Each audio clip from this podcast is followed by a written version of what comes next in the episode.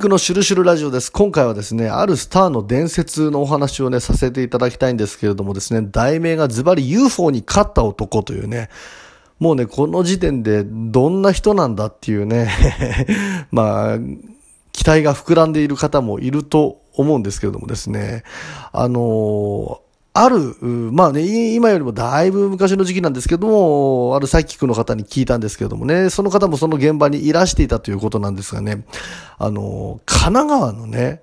えー、大山振神社という神社があるんです。で、僕もね、登ったことあるんですけれどもね、非常にパワーが強くてね、で、山っていうのはね、まあ、ピラミッドであったりとか、山っていうのはこう、ある種のアンテナでね、えー、神様とか、それからまあ、神っていうのかな、天ですよね。やっぱりその、まあ、宇宙人的なものとか、宇宙との、こう、つながり、交流、交信をする場所みたいなね、意味合いがあって、大山振神社っていうのはね、特にその宇宙から気を受け取れるパワーが非常に強いと。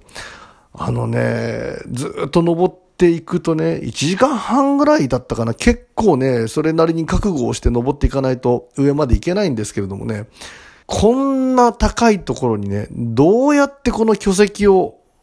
持ってきたっていうのかな？な、なんでこんな、あの、山の上の方に巨石があるんだっていうね。えー、まあ僕ね、奈良の飛鳥村でね、増田の岩船っていうのをね、見たことあるんですけどもね、まあ増田の岩船も、あの、かなり小高い丘の上にね、突如として巨石が現れるんですけれども、大山アフリ神社の場合は、もうちょっとレベルが違うっていうかな、本当に山をこう、登山していって、その上のあたりにもね、なんでこんな巨石があるんだっていうような、まあ不思議な場所でね、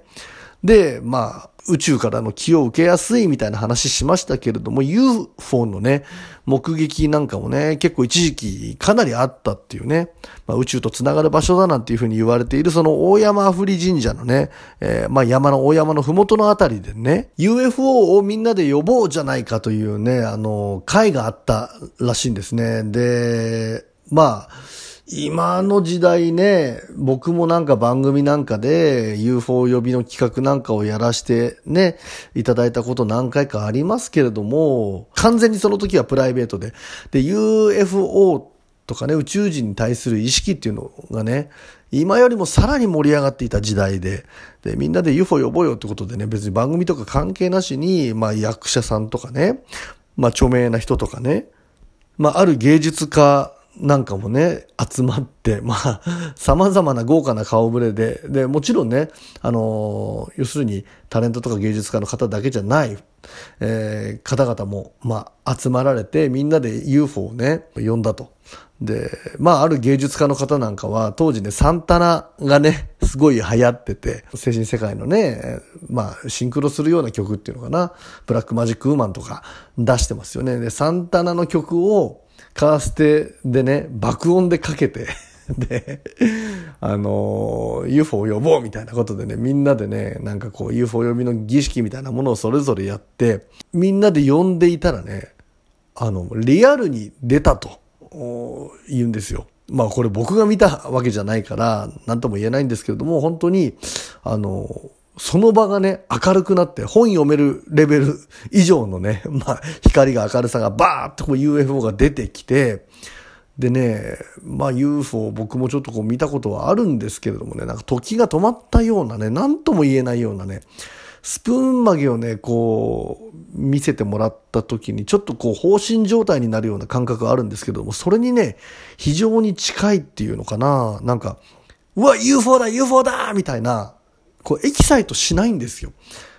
なんて言うんだろう。すごくこう、落ち着いて、で、またこう、トローンとするようなね、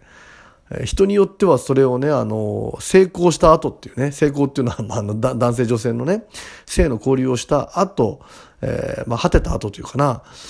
の、こう、ぼーっとした感じに似てるなんていうふうに表現する人いるんですけれどもね、まさしくそういうね、ぼーっとした感じになってね、で、その時に、まあ、様々な人がね、その場で UFO を呼んでいたって言うんですけども、地元の不良連中みたいな方も、バーっと来ていたらしくて、で、その不良連中みたいな 人たちの真ん中でね、ある男がね、まあ、頭上に出た UFO を見て、その UFO をこう見ながらね、綺麗だなーって言って、涙を流したらしいんですよ。そしたらね、その、まあ、ある男がね、UFO を見ながら、美しいって言って涙を流してる顔が美しすぎて、頭上に UFO が出ているにもかかわらず、その場にいた不良連中は、みんなその男の泣き顔を見ていたっていうね。UFO 出ていたら普通 UFO 見るじゃないですか。もう宇宙人乗ってるのかなとか、どんな形してるんだろうって。でも、その場でみんながね、その男の顔を見たと。この人が、萩原健一さんだったっていうね、証券だったっていう話があるんですよ。これね、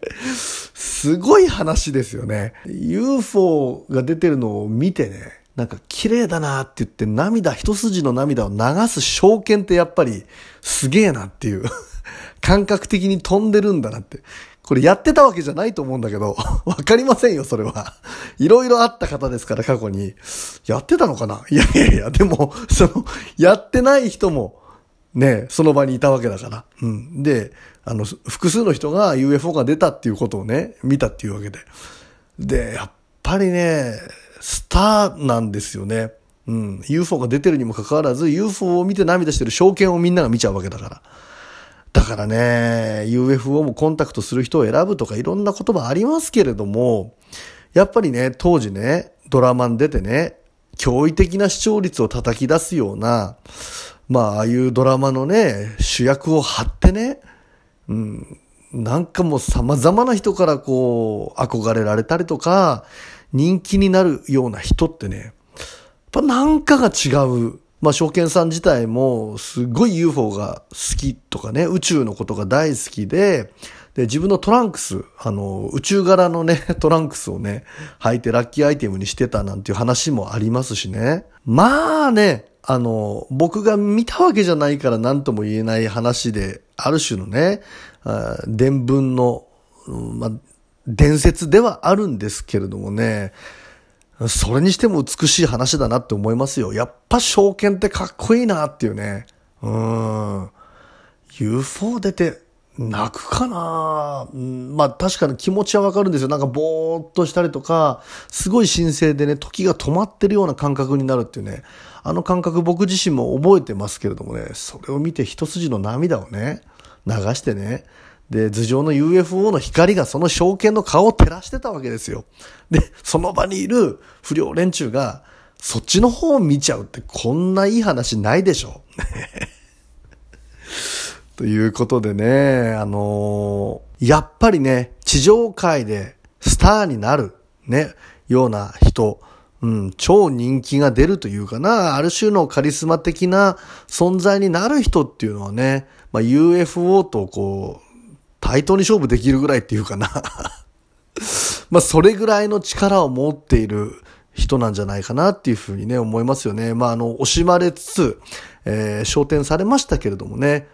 昇天と証券でちょっと紛らわしくなっちゃいましたけど、証券さんも、まあ、昇天されてね、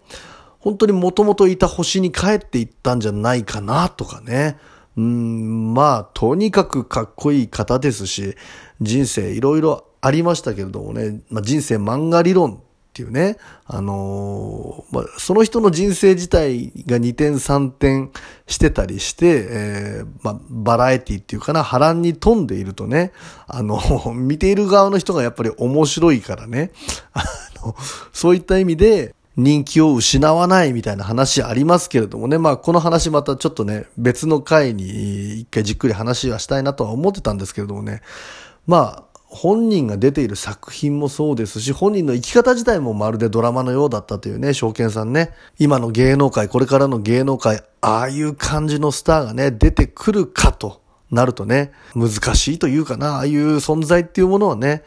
出てこないのかもしれないな、なんていうふうに思うんですけれどもね。あの、宇宙好きな証券さんね、まさしく星のようにね、あの、水星のようにデビューされて、で、駆け抜けていってね、えー、流れ星となって空に帰っていったというね。うん。なんかうまくまとめようとしたつもりがなんか大 してうまくまとめられなかったかもしれないんですけれども、まあとにかく僕も大好きでしたからね、あの、UFO に負けない輝く魅力を持っていたということでね、今回はですね、証券さんのね、ある伝説のお話をさせていただきました。いつも聞いてくださる皆様ありがとうございます。キックでした。